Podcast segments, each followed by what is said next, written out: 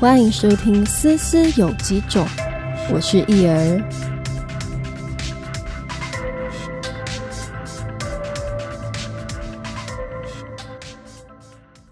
Hello，大家今天的心情好吗？正式开始的第一集，想跟大家分享我被诊断出轻度忧郁症的过程，有点像是讲自己的人生故事，所以大家爆米花准备好了没？我们要开始喽！Action！故事要从我的小时候说起。我们家有三个孩子，我是最小的。我上面有两个姐姐。那我的爸爸是外省人，妈妈是本省人。对于小孩子的管教，主要都是听从爸爸的。我的爸爸是一个非常严格的人，教育方针基本上有点等同于军事教育啦，说一不二的那种。小时候的记忆就是被揍到大。最有印象的事情就是做了不合爸爸意的时候就会被处罚。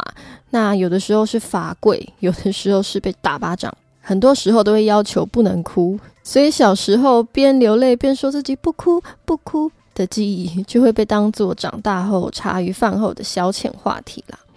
而在这种高压式的管教与生活之下，就造就了我古怪的个性。小时候的个性很阴沉、情绪化、易怒，也很不合群。那也因为这样，与父母之间的感情就慢慢的出现了一些裂痕。我从小就非常喜欢画画，国中小的成绩单最高的分数永远都是美术课跟音乐课。不过我的爸妈当初并不是很支持我做这件事情。可能是因为当时社会的价值观就是士农工商，所以都希望自己的孩子要念书啊，成为上班族，这样坐办公室之类的。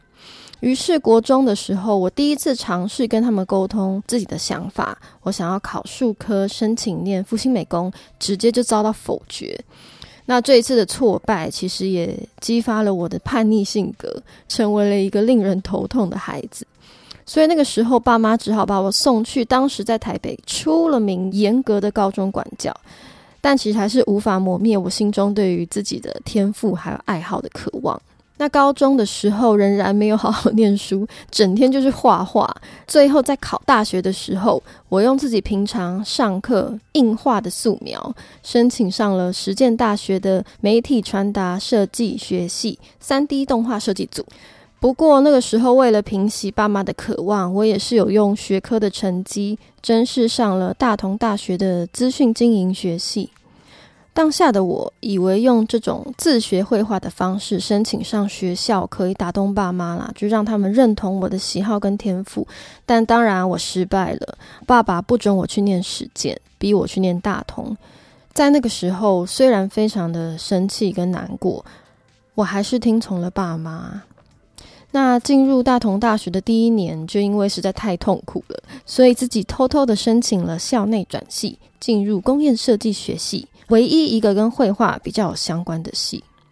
在我的学途中，因为一直做着自己不擅长也不喜欢的事情，所以心情总是很容易郁闷。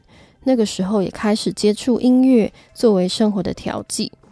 玩着玩着，也玩出了很多心得，也认识了很多音乐上的好朋友。但好景不长，就在我大三那一年，我的一位音乐友人车祸过世了。那是我第一次感受到最震撼的生命无常，再加上长期的压抑，就引发了我的忧郁症。我那一整年几乎都没去学校上课，每一天从家里离开就在外面闲晃，什么事都不想做，就连当时最迷的乐器也都不想碰了。整天就是想着自己为什么会在这里，走在马路上，常常就会想着，啊，如果被车撞死，好像蛮轻松的。搭捷运的时候，想着如果等一下捷运开进来，我就突然跳下去，好像也可以。当然，在这种状况之下，也会伴随着严重的睡眠障碍，有时候三天睡不着觉，或者是一睡就是都起不来。食欲的部分也非常极端，不是吃不下东西，不然就是暴饮暴食。最后是发现自己越来越控制不住想自杀的念头跟冲动，觉得再继续这样下去，生命可能就真的不保了，所以就求助妈妈带我去看医生。第一次看精神科的经验并不好，挂了号后进诊间，医生问我怎么了，我就没有办法控制的一直哭，一直流眼泪，但是也很镇定的跟他讲了我每天的行程跟心里的想法，无法睡觉，无法生活。经过了一阵询问之后，医生就告诉我我是得了轻度忧郁症，于是就开了药给我，Prozac 跟安眠药。当时的医生没有给我太多的安全感跟安慰，让我直觉得非常想逃离。在同一个时间，当时的家人也完全没有忧郁症的相关知识，只有那种抗压性太低啊，或者是神经病的那种江湖传言。所以当下妈妈告诉我不要跟其他亲戚说我有去看精神科，就让我有一种自己是家族中耻辱的感觉。加上自己不服输的个性驱使，后来我也开始抗拒看病，不愿回诊，自己当医生呢，药乱吃这样。所以在往后的多年生活里，其实非常煎熬，状况时好时坏。终于我的身体撑不住了，心理其实影响生理非常大。我的消化系统出了问题，开了一个大刀，导致后来的两年都没办法工作，就只能在医院跟家里往返。也是因为这样，我的忧郁症再一次爆发。但我很庆幸这次遇见了一个好医生。他非常的耐心倾听我，也用不会太逼迫的方式帮助我分析跟思考，诱导我讲出自己藏在内心最深处的伤口。没有错，就是跟家人之间的问题。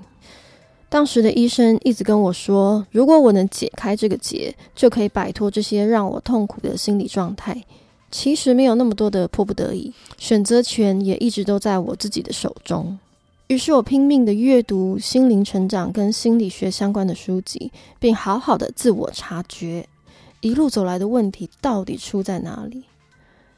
我发觉我的问题是在于没有感受到自己是被爱的，尽管在大家的眼中我看起来好像很幸福。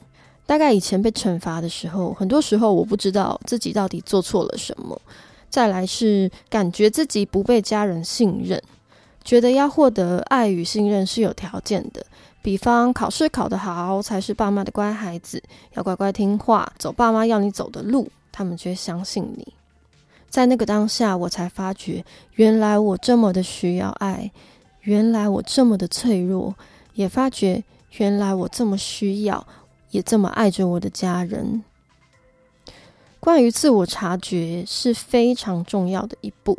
也是唯一一个会让自己慢慢好起来的第一步。不过，这个步骤有一个非常重要的点要注意，就是要放下一切的批判。我们只是要知道原因，并不是要去追究是谁让我变成这样，他这样做是对还是错。你要先放下所有的批判，才能真正的接纳自己，也理解身边的人。所以我非常推荐大家可以回顾自己的人生，把你记得的每一个事件、每一个故事都写下来，可以帮助大家更清楚的察觉到自己最重视的事情是什么。今天的分享就到这里，愿大家都能有一个平静的心灵。我们下次见。